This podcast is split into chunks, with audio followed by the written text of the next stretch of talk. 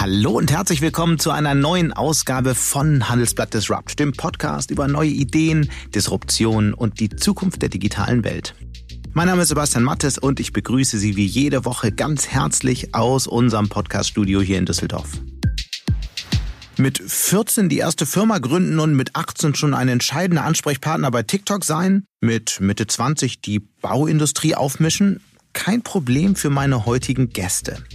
Laura Tönjes ist CEO und Gründerin von Corux, einer Firma, die KI-gesteuerte Prozessoptimierung auf Baustellen anbietet.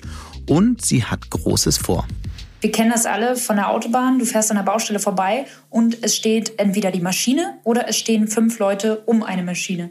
Das heißt, wir zeigen erstmal überhaupt auf, warum eine Maschine steht und ähm, was die Maschine auch tut, während sie steht. Die Bauwirtschaft hat eine Marge von zwei Prozent oft. Somit helfen wir unseren Kunden dabei, ihre Prozesse zu optimieren, indem wir alle Informationswerte, die auf der Baustelle verfügbar gemacht werden, in eine Plattform zusammenziehen und damit eine Prozessoptimierung vorantreiben. Der zweite Gast heute hier im Podcast ist Charles Barr. Mit 18 ist er schon erfahrener Unternehmer und aktuell für TikTok unterwegs. Er erklärt TikToks Werbekunden, wie man effektives Influencer-Marketing betreibt.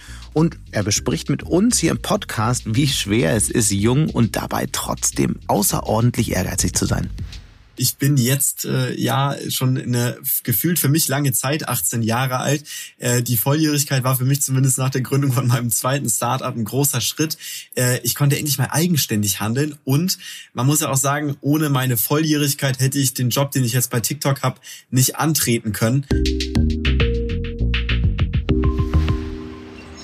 Und damit gehen wir zu Laura Tönnies. Sie ist Mathematikerin, hatte schon früh ein Fable für Baustellen und schweres Gerät und irgendwann bemerkt, viele von den Baggern, Raupen oder Kippern stehen samt Mannschaft ziemlich oft ungenutzt herum, Zielzeiten werden nicht erreicht und die Kosten bei Baustellen massiv überschritten.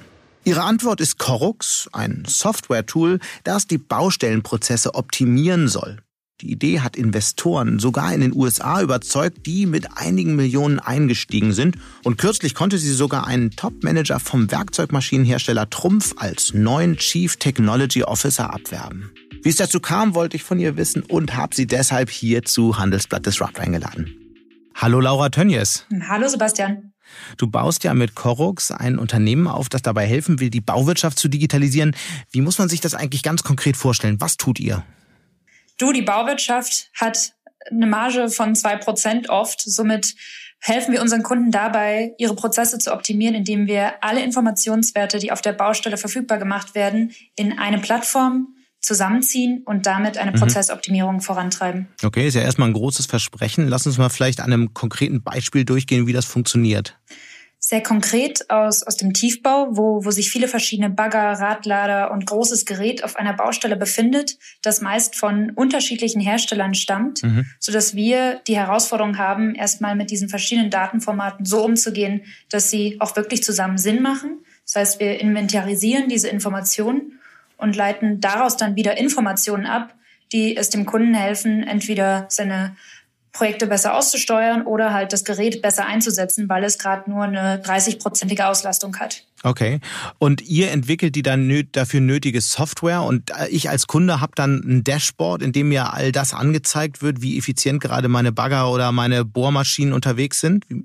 Genau, der Kunde bekommt ein Dashboard präsentiert, wo aus den verschiedensten zusammenfließenden Quellen mag es jetzt Maschinendaten sein, es können aber auch Planungsdaten oder SAP und ERP-Daten sein, mhm. die dann wirklich in einer einzigen Oberfläche auch marktgerecht sichtbar gemacht werden. Ich komme aus dem Bereich und sehe es halt auch, wie welche Startschwierigkeiten manche Leute haben mit der Digitalität, wenn die Plattformen einfach komplett unverständlich aufgebaut sind. Und wir haben halt ein sehr intuitives Dashboard, wo man fast schon in drei Klicks zur kompletten Prozess Protokollierung kommt. Das heißt, ich kann in drei Klicks abbilden, was über einen Monat auf meiner Baustelle passiert ist. Hm. Wie viele Mitarbeiter hast du jetzt? Wir sind bei 16 Mitarbeitern. Und wenn ich mir jetzt nochmal die Perspektive der Unternehmen vorstelle, wie viel effizienter kann eure Software denn eigentlich die Arbeit in so einem Bauunternehmen machen? Also auf einer Baustelle hast du massives Kapital, was erstmal durch Maschinen gebunden wird. Und wir kennen das alle von der Autobahn. Du fährst an der Baustelle vorbei und es steht entweder die Maschine oder es stehen fünf Leute um eine Maschine. Das heißt, wir zeigen erstmal überhaupt auf, warum eine Maschine steht und ähm, was die Maschine auch tut, während sie steht. Oftmals ist es so, dass unser Kunde sagt, Mensch, ich habe doch gar nicht die Produktionsleistung, die ich wollte. Dann gucken wir in die Daten rein und sagen wir, naja, von drei bis 17 Uhr war deine Maschine gestern an, die hat aber nichts gemacht. Ich nehme mal an, es war zu kalt, um draußen Kaffee zu trinken. Also hat man halt von drei bis 17 Uhr in der Maschine erstmal Kaffee getrunken. Das heißt, da kannst du schon mal viel Effizienz heben, indem du einfach die Gerätschaften die tatsächlichen Kapitalfresser auf der Baustelle effizienter auslastest mhm. und dann wiederum auch besser allokieren und disponieren kannst. Und darum bauen sich auch deine Prozesse, dass du dir anschaust, was bedeutet das, wenn meine Baustelle stillsteht? Werde ich mein Leistungsversprechen halten und kann ich überhaupt in meinem vorgegebenen Zeitraum liefern? Und darin liegt tatsächlich dieser, dieser Wertschöpfungshebel oder der Effizienzhebel, dass man sich anschaut, was habe ich auf der Baustelle? Ist es optimal ausgelastet? Und wenn nein, was teile ich morgen anders ein oder wie plane ich zukünftig besser mein Bauprojekt? Und habe ich das dann richtig verstanden? Die Software weiß im Prinzip, wann das Projekt fertig sein muss, wie weit ich aktuell bin und ob die Ressourcen, die ich einsetze, dafür ausreichen? Exakt. Exakt. Wir können zu jedem Zeitpunkt eine Soll-Ist-Abweichung fahren, dass wir sehen, das war meine Vorgabe und hier liege ich gerade tatsächlich was muss ich tun, um näher an diese sogenannte Sollvorgabe oder einfach nur an mein Zielbild zu kommen. Mhm. Und wie haben das die Baustellenleiter bisher gelöst? Manuell. Es ist ein, ein Rumtelefonieren, ein, ein Nachfahren, ein sich neben den Baggerfahrer oder den Anlagenführer wirklich stellen und sagen, wir müssen übermorgen fertig werden.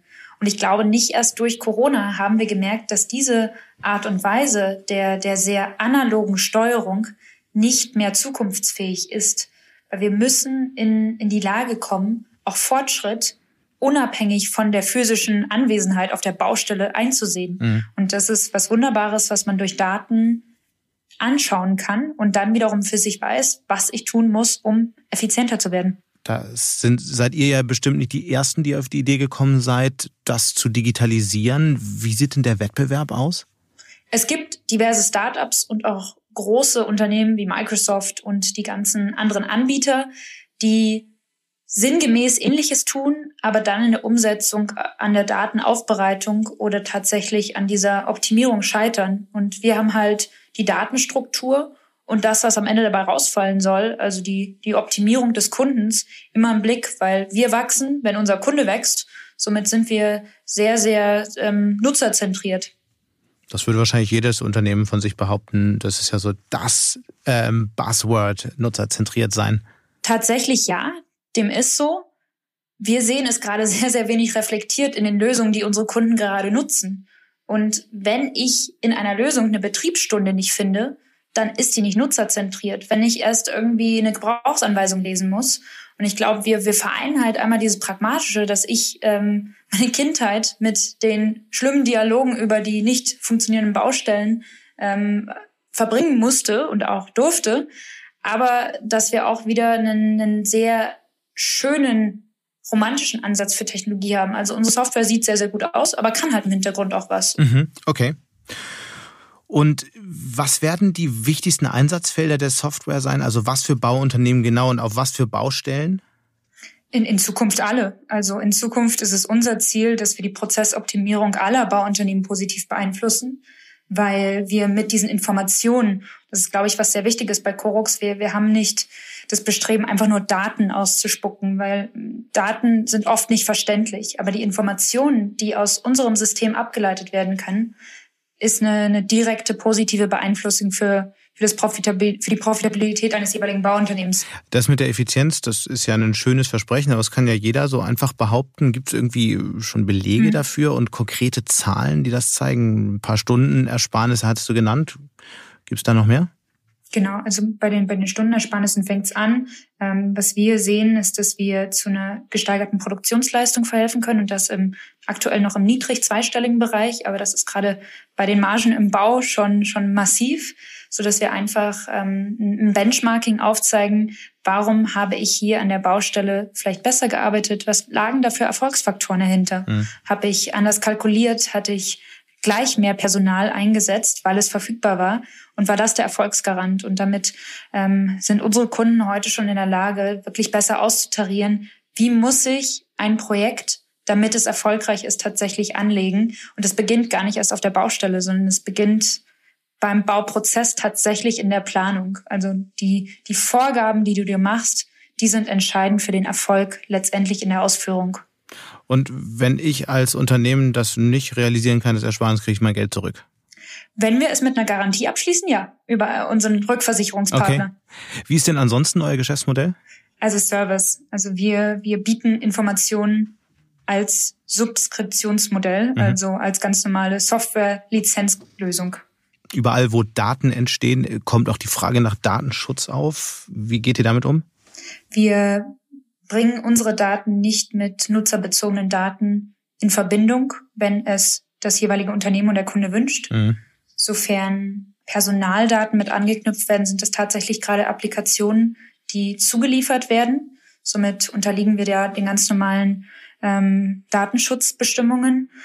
Das ist natürlich ein prekäres Thema und eins, was wir sehr vorsichtig beäugen, weil letztendlich geht es darum, dass der, der Nutzer in, in, in jedem Belang mitgenommen werden muss. Und da ist Datenschutz die höchste Maxime, aber auch das Verständnis dafür, was Positives aus diesen Informationen abgeleitet mhm. werden kann. Und wir erfahren meistens, wenn wir gerade das Thema Datenschutz zum Anfang einer Kundenakquise ansprechen und einfach auch aufzeigen, was für einen Mehrwert das für die Einzelperson hat, dass man dann sehr gute Lösungen findet, indem man ähm, vertrauensvoll, aber auch lösungsorientiert mhm. mit personenbezogenen Daten weiter umgehen kann. Ihr habt ja schon äh, ein paar namhafte Investoren gefunden, unter anderem den ähm, VC-Kapitalgeber Target. Insgesamt haben die drei Millionen bei euch investiert. Gibt es denn über die Bauwirtschaft hinaus noch Ideen, die Software möglicherweise in Zukunft zu verbreitern? Absolut. Was, was wir sehen, ist, dass die erste Erweiterung wahrscheinlich durch sehr angrenzende Gebiete geschehen wird, also Agrarwirtschaft, Untertagebau, Offshore. Und ähm, wir sehen aber auch jetzt auch durch einen Neuzuwachs bei uns in der Firma von einem Kollegen, der der sehr viel Erfahrung in der diskreten Fertigung oder Fertigungsindustrie gesammelt mhm. hat, dass man da wiederum diese Prozesssteuerung wieder anbringen kann. Das Thema von erstmal Informationen aufdecken, Ineffizienzen aufzeigen mhm. und dann wiederum heben. Das sehen wir wirklich so ein bisschen als, als industrielles Betriebssystem. Etwas, was man in unserer industriellen Welt, und da, das ist auch mein höchstes Bestreben, die industrielle Welt zu stärken, dass man das dann weiter erweitern kann. Mhm. Der, der, der Neuzugang ist damit Andreas Witt gemeint, den ehemaligen Softwarechef von Trumpf, den du gerade abgeworben hattest? Genau. Erzähl mal, das ist ja eine, eine, große News für ein kleines Unternehmen. Du bist noch keine 30, willst zwar die Bauwirtschaft verändern, aber wie gesagt, kleines Startup R kommt von einem großen traditionellen Mittelständler Familienunternehmen und wechselt jetzt zu so einem Startup. Wie kam es zu diesem Wechsel? Das war einer unserer größten Meilensteine bisher, weil das wie ein, wie ein Ritterschlag agiert, dass wir aus einem tradierten Bereich, wo jemand schon erfolgreich diese Transformation mit seinen Kunden bewiesen hat, in ein, ein neues Feld geht. Und die Bauindustrie ist oft noch eine, die von diesem Stigma der Unproduktivität ähm, gezeichnet ist. Und ich glaube, man kann auch ohne unsere Industrie zu, zu ähm, beschämen sagen, mhm. die Fertigungsindustrie ist da einfach weiter. Und Andreas ist, ähm, ist mitten im Leben und hat sich diesen Schritt in, in das unsichere Fahrgewässer der Startups gewagt, was, ich, was uns unheimlich ehrt, aber was was genau eigentlich diesen transformativen Gedanken auch nochmal unterstreicht, dass man sagt, mhm. konservative Industrien haben sich bereits positiv von Digitalität beeinflussen lassen und Markttransformationen können gestaltet werden. Mhm. Und wir wiederum haben jetzt die Möglichkeit, diese Erkenntnisse aus Industrie 4.0 und Smart Factory, also fast schon so ein Shopfloor-Management, wieder in, in die Korux-Lösung mit einzubringen. Und da, da gibt es wahnsinnig viele Parallelen. Die Personalie wurde ja verhältnismäßig breit berichtet, auch in, in Medien und so weiter. Wie waren die Reaktionen? Toll. Also ich muss sagen, ich habe die letzten, es ist jetzt erst zwei Wochen her, somit ähm, ich, ich hänge regelmäßig noch am Wochenende an der Beantwortung von E-Mails. Es gab einen unglaublichen Zulauf und das über die komplette Bandbreite hinweg. Natürlich Im Startup-Ökosystem sind viele Leute sehr unterstützend. Somit gab es da viele positive Jubelnachrichten und alles das, was auch das, das kleine Ego etwas, etwas äh, wachsen lässt. Ähm, aber noch viel wichtiger von Mittelständlern und von Großkonzernen, die noch umso mehr auf Krux aufgeworden sind, äh, aufmerksam geworden okay. sind und sagen, Mensch, ähm, diese Grundlage der Transformation noch zusätzlich mit solchen Erkenntnissen zu stärken durch eine solche Personalie ist natürlich super. Mhm. Und ähm, wir, wir freuen uns und sind geehrt. Also das war auch die Reaktion unserer Kunden, dass wir hier jemand haben mit knapp 30 Jahren Industrieerfahrung, der dann ähm, sich auch diesem, diesem wichtigen Thema der Produktivitätssteigerung in der Bauindustrie annimmt. Mhm. Nichtsdestotrotz, es ist dein Unternehmen und wir müssen deswegen auch nochmal über die Frage sprechen, wie es eigentlich zur Gründung dieses Unternehmens kam. Wir sind zwar im Jahr 2020, aber ich würde mal sagen, die Zahl der Frauen, zudem die Zahl der Unternehmerinnen in der Bauwirtschaft, ist ja immer noch, naja, sagen wir mal, nicht riesig. Wie kommt man mit Mitte 20 auf die Idee, in dem Feld ein Unternehmen aufzumachen? Ich muss sagen, in Anbetracht dieser, diesen, diesen Statistiken, wie viele Frauen gegründet haben oder gegründet ähm, haben in, in Duos oder gar größeren Teams, bin ich immer so ein bisschen blauäugig, da ich mit einem ganz großen Vorbild aufgewachsen bin. Das Vorbild meiner, meiner Mutter, auch einer weiblichen Gründerin, mhm. aber einer, einer Gründerin, die, glaube ich, oft so durch die Statistik fällt. Meine Mutter war selbstständig lange als Einzelunternehmen tätig. Und das sind eigentlich die, die ganz tollen Unternehmen, die ich finde, die auch immer so ein bisschen aus der Diskussion missachtet werden, wenn man sagt, wie viele Frauen gründen denn tatsächlich. Weil es gibt unzählige kleine Beratungsgesellschaften, die von Frauen mit zwei oder drei ähm, Mitarbeitern geführt werden, die nie dann in diesen Scale-up-Bereich zählen mhm. und damit nicht als Startup deklariert werden. Und da bin ich eigentlich schon immer sehr inspiriert von diesem Thema starke Frau als One-Man-Show oder gar noch mehr. Und ähm, das hat mir viel Angst zum Anfang der Gründung genommen, dass ich das Vorbild der, der werten Mama vor mir hatte und auch einen, einen unheimlichen inneren Trieb, selbst verantwortlich arbeiten zu können. In welchem Feld hat sie denn gegründet? Meine Mutter war auch im Baubereich. Also meine Mutter ist Bauingenieurin, hat sich dann verselbstständigt, auch mit, mit 26 als selbstständige Baugutachterin für große Infrastrukturprojekte und das damals alles noch gut, da war, war die Mauer schon gefallen, aber hat das ganze Thema noch im Osten begonnen und dann auch mit zwei Kindern, ähm, ja, selbstständig als Baugutachterin, ich glaube damals sogar die einzige Sachsens, weibliche Baugutachterin, das Ganze durchgezogen. Und das fand ich schon sehr beachtlich, weil ähm, das ist ein hartes Metier.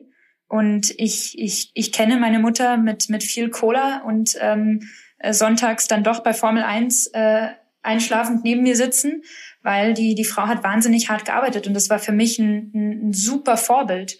Aber auch ein Vorbild, was, glaube ich, so leicht trügerisch in die, in die Gründung stößt, weil ich, ich habe halt da vor, vor viel Verantwortung auch kaum Angst. Das heißt, es war eine mir Kindheit. Das vorgelebt wurde, dass es geht. Hm, es war eine Kindheit auf Baustellen irgendwie auch?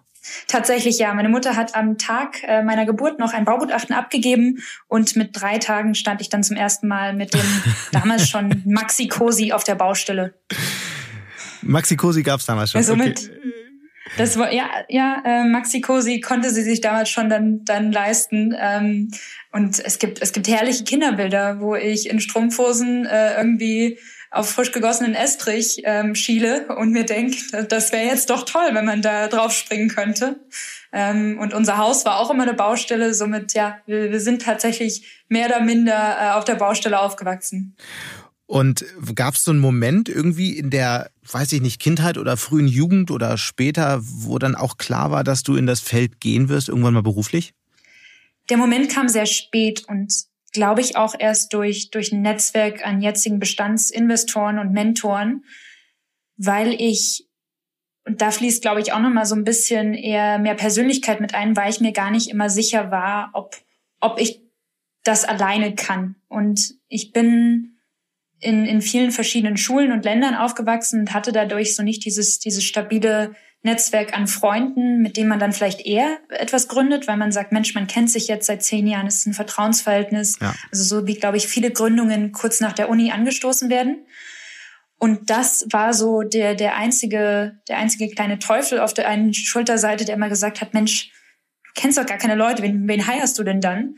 Ähm, aber das hat sich recht schnell gewandelt. Und ich glaube, da ich oftmals in kein Raster passe, war mir recht klar, dass es, dass es ein sehr, sehr eigenverantwortungsprägter Karriereweg wird, mhm. wo ich, selbst wenn ich einem Konzern oder einem großen Unternehmen beitrete, immer versuchen werde, mein eigenes Thema voranzutreiben, weil ich, weil ich tendenziell sehr leidenschaftlich arbeite und auch dann für, für Erfolge und Misserfolge gerne auch verantwortlich sein möchte. Aber trotzdem nochmal die Frage, gab es so einen Moment, wo irgendwie klar wird, okay, ich gehe nicht in ein großes Unternehmen, ich mache selbst was und ich gehe genau in diese Branche? Tatsächlich war das geprägt von, von dieser ersten Einsicht in, in, das, in die Startup-Welt. Da hatte ich dann so ein bisschen Blut geleckt. Ich war während des Studiums in ein paar Wagniskapitalfonds, wie es auf Deutsch so schön heißt, also ja. VCs, und ähm, habe so die ersten Startupler kennengelernt. Und das hatte ich auch schon damals im Mentorennetzwerk und fand das ganz spannend, wie anders diese Leute ticken. Und ich glaube, das hat gab das gab dann so den Initialauslöser, dass man sagt, das, was die hier alle vorantreiben, das, das kann ich doch auch. Und das fand ich sehr spannend, innerhalb von einem Investoren ähm, Netzwerk zu sehen, wie sich da junge Unternehmen aufbauen lassen. Und dann war irgendwie klar bei der Kindheit, es muss in der Bauwirtschaft sein. Tatsächlich war es Bauwirtschaft oder Fußball.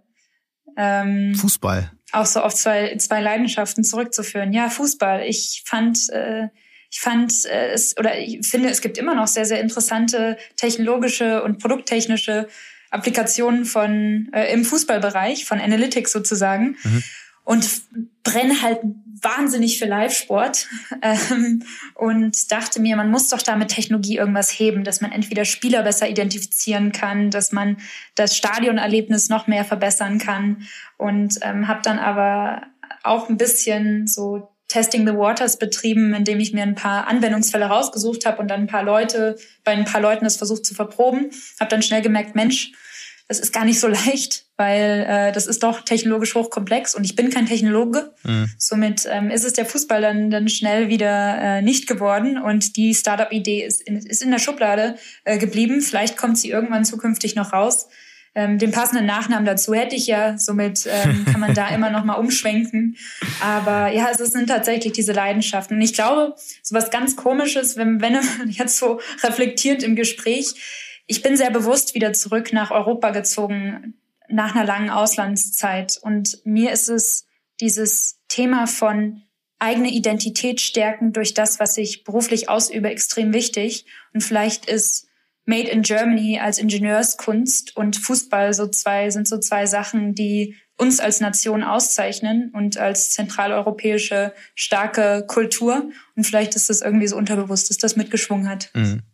Wie waren denn eigentlich die Reaktionen von ersten Geschäftspartnern auf dich? Weil ich stelle mir das schon auch interessant vor. Da kommt eine junge Frau äh, mit einer digitalen Idee in eine Branche, die es ja über Jahrzehnte geschafft hat, sich einfach kaum zu digitalisieren. Und jetzt kommt da diese Idee. Was passierte dann? Ich hätte mir die Reaktion am Anfang ein bisschen entsetzter vorgestellt. ähm, weil da kommt ein 23-jähriges Mädchen im Seidenkleidchen an und erzählt ihnen was von Prozessoptimierung und was sie alles noch an Profitabilität zusätzlich erlangen können. Und ich muss ganz ehrlich sagen, ich, wenn ich jetzt mal zurück auf 2018 reflektiere, ich fand es wahnsinnig schön, wie pragmatisch und zielorientiert die Gespräche zu Anfang gleich wurden, weil man mir Anwendungsfälle präsentiert hat. Man hat gesagt, toll, dass Sie uns finden wir haben tatsächlich ein Problem, da, da und da läuft es in unserem Prozess nicht gut.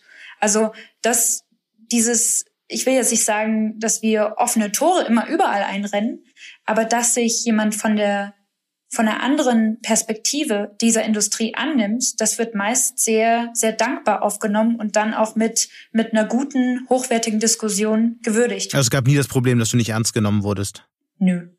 Nicht lange nach der Gründung hast du dich dann ja erstmal zurückgezogen nach Nepal in ein Schweigekloster. Wie ist es dazu gekommen? Man muss ja auch die Nerven dazu haben, ja. Gerade ein Unternehmen gestartet und ja. dann zieht man sich erstmal zurück. Absolut. Ta tatsächlich war das ein, ein Riesenschritt, wo ich auf dem Flug noch gedacht habe, Gottes Willen, hast du jetzt alle, alle Kontaktdaten hinterlegt. Aber es war ein sehr bewusster Schritt. Zum einen wollte ich erfahren, wie, wie die Resilienz unseres Unternehmens ist, also wie gut steht unser Unternehmen da und muss ich tatsächlich täglich Händchen halten, was, was ich definitiv nicht muss, weil Wir, wir befähigen eine gute Organisation, die autonom operieren kann. Aber viel wichtiger war die Entscheidung eigentlich von einem, von einem persönlichen Event geprägt. Ähm, mein, mein Vater ist im vergangenen Jahr verstorben nach, nach langer Krankheit. Und mir wurde bewusst, wie unterschiedlich wir kulturell mit Schicksalsschlägen umgehen und wie wir das auch im Geschäftsleben komplett verschweigen. Ich habe das damals gemerkt, ich bin direkt danach halt wieder ganz normal ins Startup gegangen und habe ein paar Leuten natürlich davon erzählt und das wurde sehr schnell immer wieder abgedankt, so nach dem Motto, ach, es ist ja wirklich schade, aber ähm, dann melde dich einfach und sag Bescheid, wie es laufen soll. Und ich fand einfach dieser Umgang mit mit Negativen, der wird totgeschwiegen und für mich war es dann auch so, dass ich bemerkt habe, okay, gerade im Hinblick darauf, dass du mit diesem Thema noch unzählig konfrontiert sein wirst, weil einem engen Mitarbeiter das Gleiche passiert, einem Investor, einem Geschäftspartner, der von einem Schicksalsschlag geprägt ist, musst du für dich verstehen, wie du damit umgehst. Und der Respekt, den ich damit für mich und auch für, für die Verwandtschaft ge, ge, gezollt habe, dass ich gesagt habe, ich setze mich da zwölf Stunden am Tag von vier Uhr morgens hin und meditiere und reflektiere auf das gemeinsam Erlebte. Das, das war für mich das höchste Gut. Und somit ähm, war das eine, eine sehr, für mich auch eine sehr mutige Entscheidung, weil ich nicht gedacht hätte, dass ich das aushalte. Das ist natürlich ein, ein Trip, der auch nicht so sehr immer nur von Freude geprägt war. Somit ist es vielleicht nicht das Naheliegendste, dass man nach ähm, den ersten anderthalb Jahren Startup erstmal zwölf Stunden am Tag meditiert, aber es war ähm, der ideale Cut und die ideale Pause in, in meinem Startup-Alltag. Erzähl mal so, so, kurz noch, weil der ein oder andere sich möglicherweise schon mal be beschäftigt hat. Erstens, was sind da so für Leute und wie muss man sich das vorstellen? Also bei einem, bei einem Vipassana-Aufenthalt ist es so, dass man einen Tag am Anfang und am Ende Zeit hat, um mit den Leuten, mit denen man quasi Tag und Nacht Zeit verbringt und gegebenenfalls auch im gleichen Zimmer schweigend zusammenschläft, ähm, um die kennenzulernen. Und der erste Tag war für mich extrem cool, weil man hatte ähm, New Yorker Investmentbanker neben dem jungen 19-jährigen Mädchen, die seit vier Jahren durch die Welt reist und diese, diese Mischung und die Kombination aus den verschiedenen Leuten war, war was ganz Schönes. Und ich muss auch sagen, dass diese unterschiedlichen Erfahrungsstufen trotz der Verschwiegenheit über diese zehn Tage des Alleinseins, aber trotzdem der Gemeinschaft, weil man nebeneinander sitzt und, und meditiert über zwölf Stunden am Tag, eine, eine sehr schöne Ruhe reingebracht hat, weil du wusstest, du vereinst hier unter deinem, deiner kleinen Pagode die verschiedensten Lebensanschauungen und es geht. Wir können alle schweigend nebeneinander sitzen ohne dass jemand dem anderen gegenüber ähm, schlechte Gedanken entwickelt. Und das fand ich sehr spannend. Und ich, ich kann es jedem empfehlen. Also ich, ich glaube, es sollte sogar Pflicht werden. In Indien wird das mittlerweile in ähm, Gefängnissen praktiziert, um tatsächlich wieder eine gute Rehabilitation der, der Gemüter ähm, hinzubekommen. Und ich fand das extrem spannend. Mhm. Was nimmst du mit und was hat, wie hat es vielleicht auch dein Leben danach verändert? Impermanenz, das, das habe ich für mich mitgenommen. Das ist was, was mich jetzt mittlerweile beruflich sehr, sehr stark begleitet. Meine Kollegen kennen's, wenn ich mal aus, aus eher ähm, Witz ähm, an die Decke gehe, weil ich wiederum weiß, dass, dass jedes Problem innerhalb von ein paar Tagen verfliegt sich lösen lässt oder in, in seiner Intensität einfach nur abschwächt. Das ist ein, ein wichtiger Begleiter für mich geworden, dass ähm, einmal das Negative, aber auch das Positive impermanent sind und dass wir sehr, sehr stark immer uns das wieder vor Augen führen sollten, dass wir ähm, vieles nur vielleicht einmal verspüren werden, ähm, bei vielen Sachen nur einmal die Möglichkeit haben, unser Bestes zu geben oder das Beste daraus zu machen. Und das hat mir eigentlich sehr, sehr viel gegeben. Und glaube ich auch einfach diese, diese Nahbarkeit zur, zur eigenen Emotionalität, die uns hier im, in der Kultur bei Korok sehr viel bringt, dass wir sagen, wir sind alle sehr anders. Wir, wir stellen auch vorrangig Charakterköpfe ein, angetrieben von, von, von meiner Person.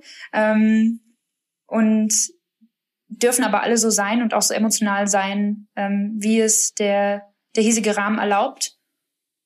Respektvoll muss es natürlich immer sein, mhm. aber nicht emotionsunterdrückend. Mhm. Dann bedanken wir uns ganz herzlich für diese ähm, offenen Worte, für die Einblicke und wünschen Korux auf den nächsten Schritten viel Erfolg und auf ganz bald. Danke dir, Sebastian. Mit elf war er schon groß bei YouTube, mit 14 hat er seine erste Firma gegründet, die zweite dann mit 17 und mit dem Geburtsjahr 2002 war er wunderbar inmitten der Generation Z positioniert. Das ist die erste Generation, die komplett im digitalen Zeitalter aufgewachsen ist und als größte Konsumentengruppe inzwischen die Macht hat, ganze Märkte zu verändern. Das hat sich Charles Barr zunutze gemacht und berät seit Jahren Unternehmen dabei, wie sie diese Zielgruppe besser erreichen können. In einem Gespräch mit meinem Kollegen Thomas Thuma berichtet er, warum ihn das auch zu einem Job bei TikTok verholfen hat und was es braucht, um das Gründen für junge Menschen attraktiver zu machen. Charles, du bist Anfang des Jahres volljährig geworden. Was bedeutet das für jemanden, der schon mit 14 Firmenchef war? Ja, Thomas, du hast recht. Äh, ich bin jetzt äh, ja schon eine gefühlt für mich lange Zeit, 18 Jahre alt. Äh, die Volljährigkeit war für mich zumindest nach der Gründung von meinem zweiten Startup ein großer Schritt. Ich konnte endlich mal eigenständig handeln und man muss ja auch sagen, ohne meine Volljährigkeit hätte ich den Job, den ich jetzt bei TikTok habe, nicht antreten können. Ähm, wenn wir aber einen Schritt zurückgehen, ich habe ja mit 14 meine erste Agentur gegründet, das ist richtig, aber das war eine Idee, die irgendwann einfach Geld eingebracht hat, aber das war nicht von Anfang an drauf ausgelegt. Also mit 14 gegründet, beziehungsweise mein erstes Projekt gestartet. Wer war denn dein erster Kunde und wie viel hast du beim allerersten Auftrag verdient, Charles? Wenn ich mich äh, da zurückerinnere, ich würde sagen früher, aber es ist äh, ja tatsächlich erst drei beziehungsweise vier Jahre her.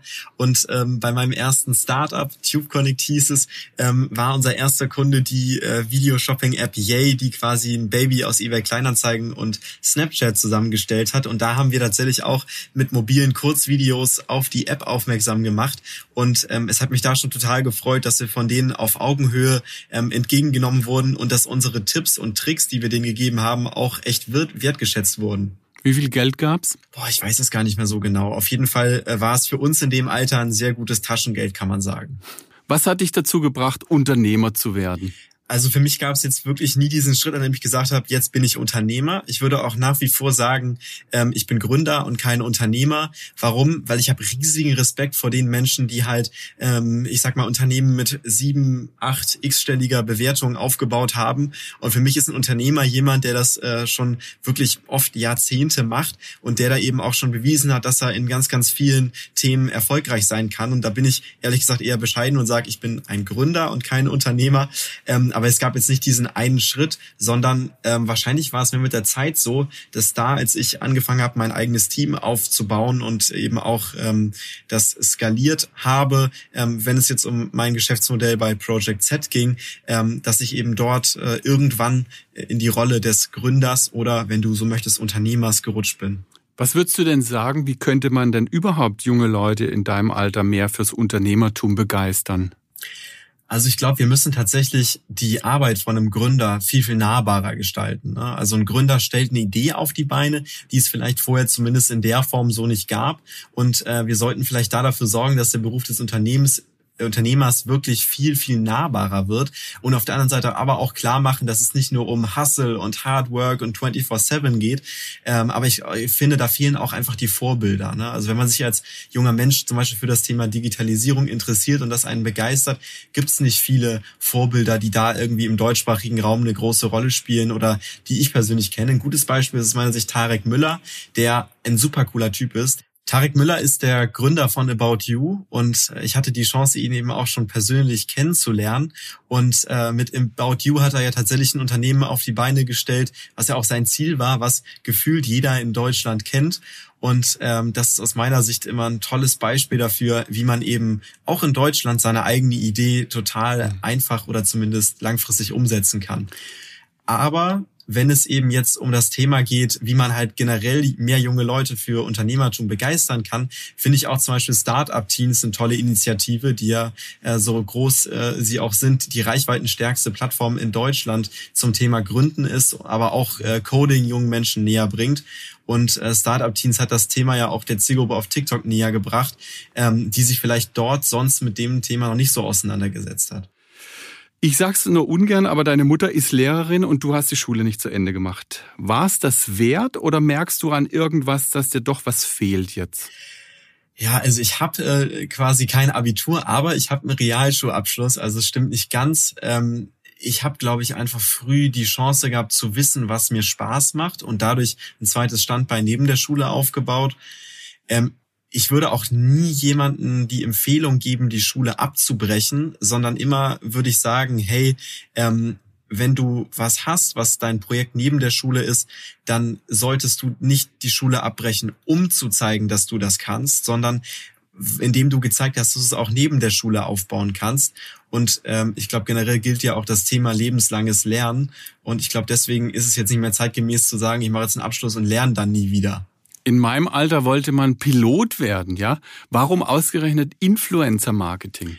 Also wie gesagt, ich hatte ja schon erwähnt, Influencer Marketing ist nichts Neues und äh, damals war Influencer Marketing noch gar nicht nach diesem Begriff benannt. Damals war es eher so, dass äh, wir an dem Punkt sind, an dem wir heute auch wieder sind.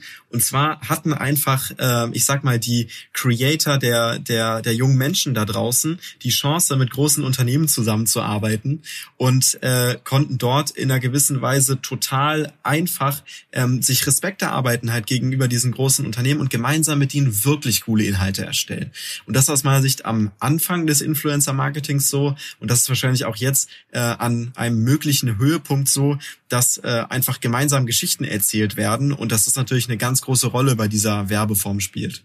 Jetzt ist es beim Influencer-Marketing so, da erklärst du alten weißen Männern, die in Vorständen großer Unternehmen sitzen, wie die Jugend so tickt, oder? Habe ich das jetzt falsch verkürzt?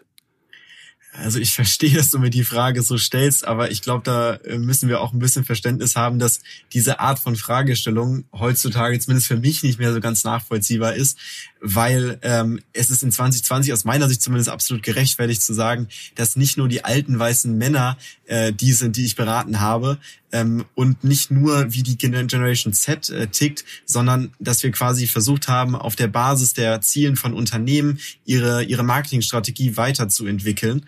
Und äh, deswegen, ja, man kann sagen, dass ich äh, die, ich sag mal aus meiner Sicht ältere Generation beraten habe, aber das sind ähm, bei weitem nicht nur die alten weißen Männer, und ich hoffe auch, dass es immer weniger von denen und immer mehr eine diverse Community in den Vorständen, sage ich mal, wird. Absolut. Welche Firmen berätst du denn? Kannst du uns ein paar Beispiele nennen? Also in der Vergangenheit, gerade bei meiner Arbeit bei Project Z, haben wir quasi ähm, total Project Z war deine erste, äh, deine zweite Firma, ne? Die eigene Firma sozusagen daneben TikTok. Genau, Project Z äh, war vor meiner Zeit ähm, bei TikTok mein zweites Startup, was ich gegründet habe, eine Unternehmensberatung aus der Generation Z für die Generation Z, die tatsächlich bis heute existiert, bei der ich aber im ähm, Geschäft nicht mehr eingebunden bin. Ähm, und dort haben wir ähm, total viele traditionelle Unternehmen beraten, die, ähm, ich sag mal, Herausforderungen mit der Generation Z haben. Ähm, aber auch bei meiner Arbeit jetzt auf TikTok sind quasi die Unternehmen total divers, vom kleinen Startup bis hin zum großen Konzern. Ein gutes Beispiel ist Smart. Für die haben wir eine, wie man auf TikTok sagt, Hashtag Challenge umgesetzt. Hashtag Challenge ist das Format, bei dem quasi die Marke ein Motto vorgibt, was dann von Creator, Creatorinnen, aber auch den, der letztendlichen Community umgesetzt wird, wo wir äh, die Gemskaterin Umiyanta dabei hatten und acht weitere Creator und Creatorinnen, die sich kreativ inspiriert fühlten unter dem Motto All Electric Now. Das war die Challenge. Ähm, das ist ein Unternehmen, was wir unterstützt haben, aber ähm, da gibt's quasi super super viele Beispiele, wie wir geholfen haben, dass Unternehmen auf TikTok noch erfolgreicher werden können. Kannst du uns mal ein paar ganz konkrete Tipps äh, nennen, die du den Unternehmen dann gibst? Also was wollen die von dir wissen? Welche Fehler machen die vielleicht auch bei der Ansprache der Generation Set? Ähm, also ich glaube, um die Generation Z zu erreichen, müssen die Unternehmen vor allem mehr Wert auf die Qualität der Inhalte setzen, um einfach ihre Sichtbarkeit auch auf TikTok eben zu steigern. Und ich glaube, das ist halt auch viel wichtiger, als die allgemeine Reichweite von einem Unternehmen zu betrachten. Also die Aufmerksamkeitsspanne der Nutzer und Nutzerinnen auf Plattformen im Allgemeinen ist ja sehr gering und man scrollt einfach super schnell zum nächsten Video weiter. Und ich glaube, damit Creator und Creatorinnen, aber eben auch Unternehmen ähm, erfolgreiche Inhalte erstellen, müssen sie eben ähm, ähm, super, super viel darauf Wert legen, dass äh, tatsächlich die Inhalte, die sie erstellen, sich mit dem gleichen, was Nutzer auch auf der Plattform sehen wollen. Und äh, das ist aus meiner Sicht noch nicht immer der Fall. Und generell gilt, auf Augenhöhe agieren und die Zielgruppe auch mal selbst fragen, die man eigentlich erreichen möchte. Mal umgekehrt gefragt, lernst du denn auch was von den Unternehmen? Äh, Das ist eine super Frage. Also auf der einen Seite bin ich natürlich immer wieder begeistert von der Kreativität, die unsere Kunden haben und auch dem ganzen Spaß, den sie bei der Arbeit mit der Plattform TikTok ähm, auch haben. Und da lerne ich auf jeden Fall jeden Tag dazu. Aber ich glaube, generell ist ja jeder Austausch, jeder Diskurs zwischen verschiedenen Generationen etwas, was beiden Seiten Mehrwert bietet. Bei TikTok, darüber haben wir jetzt ein paar Mal geredet schon, äh, bist du seit ein paar Monaten nun Strategic Partner Manager. Was macht man da? Ähm, diese ganzen Unternehmenstitel klingen natürlich erstmal ein wenig generisch. Im Grunde genommen kann man aber sagen, meine Aufgabe als offiziell Strategic Partner Manager ist es, sowohl Unternehmen als auch aber auch unsere Community an Creatoren und Creatorinnen dahin zu beraten, wie sie mit wirklich kreativen Inhalten und Werbeformaten auf TikTok ihre Marketingziele erreichen. Das ist jetzt vielleicht nicht so anfassbar, ähm, um es mal ähm, auf den Punkt zu bringen. Äh, es geht wirklich darum, die Marken zu begleiten. Also zum Beispiel bei Smart haben wir jetzt nicht nur bei der Ausgestaltung Vorbereitung der Challenge geholfen, sondern wir waren auch beim Onboarding der Creator und Creatorinnen dabei, die dort ähm, quasi die Nachrichten noch weiter geteilt haben. Ähm, auf der anderen Seite war es auch so, dass wir beim Konzept beraten haben und äh, wir sind dann quasi ein bisschen die Rundumbetreuer, die da, äh, ich sag mal, ein bisschen wie ein Blindenhund agieren. Du bist ja aufgewachsen mit einer Berufsgruppe, die als Influencer. Wie lange geht es denn mit diesem Influencer-Marketing deiner Ansicht nach noch gut? Denn es gibt doch jetzt schon wahnsinnig viele Agenturen und natürlich auch wahnsinnig viele Influencer. Ich weiß, Influencer Marketing ist irgendwie das Unwort des Jahres und äh, wahrscheinlich äh, müssen wir halt auch erstmal schauen, wo kommt das eigentlich her. Und ich glaube, ganz wichtig ist halt da auf jeden Fall, dass wir festhalten, dass Influencer-Marketing nichts Neues ist. Ne? Also wahrscheinlich aus deiner Generation war es noch Thomas Gottschalk, der vor 15 Jahren in der Haribo-Werbung, äh, ich sag mal, die Gummibärchen in die Kamera gehalten hat. Das machen halt heute Influencer beziehungsweise Creator und Creatorinnen. Und ähm, was man aber sagen muss, ist natürlich, dass das Geschäft darum herum sich total stark professionalisiert hat. Also ähm, wir sehen ja auch jetzt, dass 2021 ein starker Anstieg in der Zusammenarbeit Zusammenarbeit mit Creatoren und Creatorinnen vorhergesagt wird und dass die natürlich auch viel, viel kreativere Geschichtenerzähler sind, ähm, als es vielleicht noch früher der Fall gewesen ist. Also für mich persönlich ist ein Creator ähm, irgendwie eine Mischung aus Autor, Geschichtenerzähler und Distributor seiner eigenen Nachricht zusammen und ähm, auf den Plattformen werden natürlich diese Trends eben entwickelt und Unternehmen machen zum Beispiel ja auf TikTok Werbung, indem sie keine Werbung machen. Mhm. Wenn man deine Posts bei LinkedIn zum Beispiel verfolgt, ne, muss man sagen, die klingen jetzt schon so ein bisschen verquält wie die von sehr alten Werbern. Wer passt denn auf dich auf, damit du da nicht auch früh verkreist? Also äh, ich verstehe natürlich, dass ich jetzt nicht, ich sag mal, den absoluten Durchschnitt der Generation Z abbilde. Ähm, ich glaube, man kann auch am besten auf seine eigene Generation ähm, schauen, wenn man vielleicht nicht abseits, aber vielleicht nicht ganz so tief mittendrin äh, ist.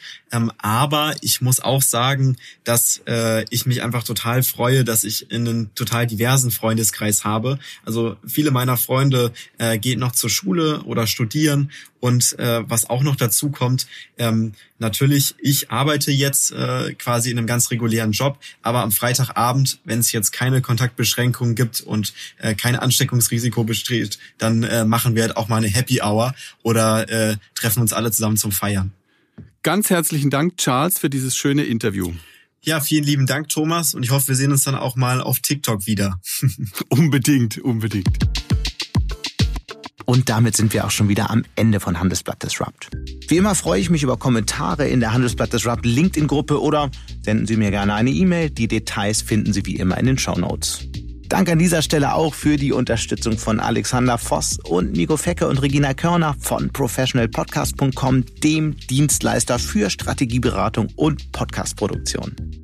Wir melden uns nächste Woche Freitag wieder. Bis dahin wünsche ich Ihnen eine schöne Woche und interessante digitale, aber natürlich auch analoge Zeiten. Ihr Sebastian Mattes. Was wissen Sie über das Jahr 2020? Ziehen Sie mit uns Bilanz und testen Sie, wie gut Sie über die wichtigsten Geschehnisse informiert sind. Beantworten Sie im großen Handelsblatt Jahresquiz täglich drei Fragen und nutzen Sie die Chance, exklusive Preise im Gesamtwert von 20.000 Euro zu gewinnen. Jetzt mitmachen auf handelsblatt.com slash Jahresquiz 2020. Mehr Informationen finden Sie in den Show Notes.